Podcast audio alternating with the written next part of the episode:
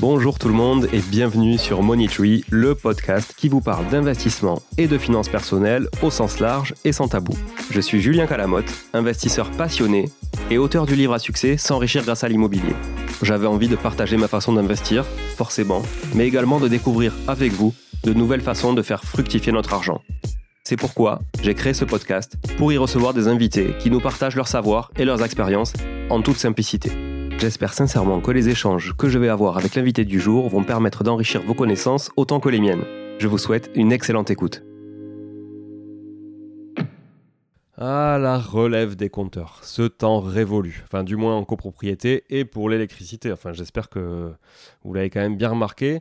Il m'est souvent arrivé, moi, de tomber sur des vendeurs très à cheval sur la fameuse relève des compteurs. La veille ou le jour de la signature de l'acte, vendant leur appartement, attention, il faut relever les compteurs. Bon, au-delà du fait qu'on se parle souvent de quelques euros sur des ventes qui s'élèvent à plusieurs centaines de milliers d'euros, voire plus d'un million d'euros, moi j'ai parfois du mal à faire entendre aux vendeurs que ça ne sert absolument à rien. Et quand bien même ça sert à quelque chose, on se parle de quelques euros. De nos jours, grâce au compteur communicant, votre fournisseur d'énergie, lui, il sait exactement quelle est la consommation à un instant donné. Donc il sait aussi quelle était la consommation, par exemple, le jour de la vente.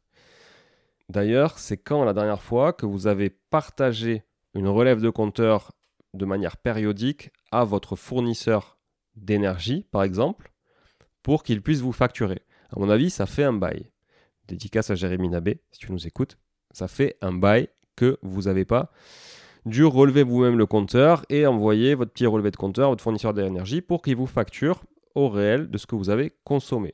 Ben non, tout ça, ce n'est plus d'actualité, et c'est bien parce que les compteurs sont tous quasiment communicants aujourd'hui qu'ils n'ont plus besoin de votre volontarisme sur le sujet. Dans la plupart des copropriétés, les consommations d'eau, elles aussi, sont intégrées dans les charges mensuelles, souvent d'ailleurs sous forme d'une provision. Elles sont basées sur la consommation de l'année précédente et elles sont régularisées en fin d'année.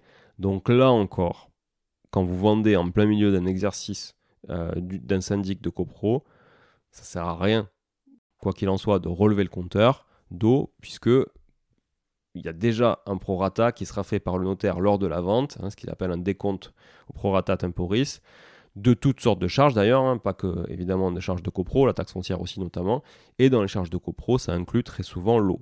Attention, il y a toujours des exceptions, hein. je parle de généralité dans des copropriétés, dans l'ancien. Alors oui, c'est pas la consommation exacte, c'est sûr que peut-être, peut-être que la régularisation pourrait être défavorable au vendeur comme à l'acquéreur. Mais c'est aussi le cas pour toutes les autres charges d'ailleurs.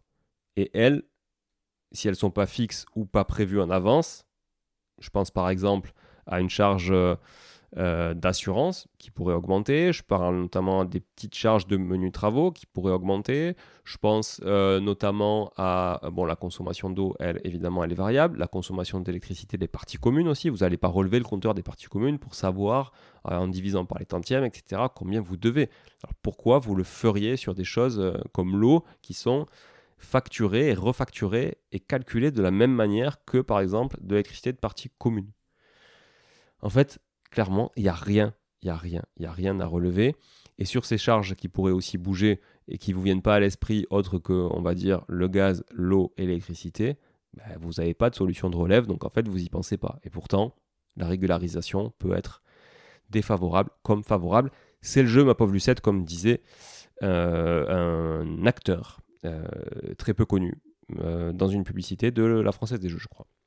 Voilà, et malgré tout, pourtant, j'ai comme l'impression que beaucoup en font encore un point d'honneur.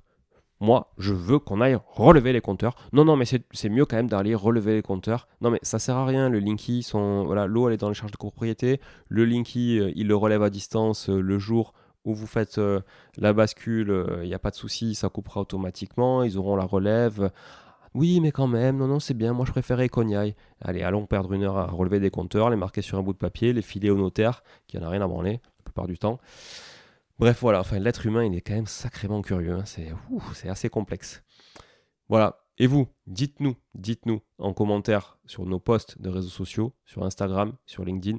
Dis-nous ce que vous en pensez. Dis-nous si vous êtes plutôt de la team relève ou si, comme euh, disent euh, tous les jeunes d'aujourd'hui, est-ce que vous êtes plutôt de la team Balek?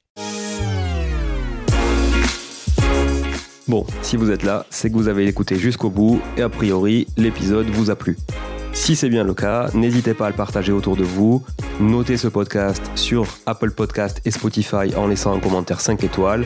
Je ne vous le répéterai jamais assez, mais c'est grâce à vous que ce podcast vit aujourd'hui et peut continuer de vivre en vous proposant un contenu toujours plus qualitatif.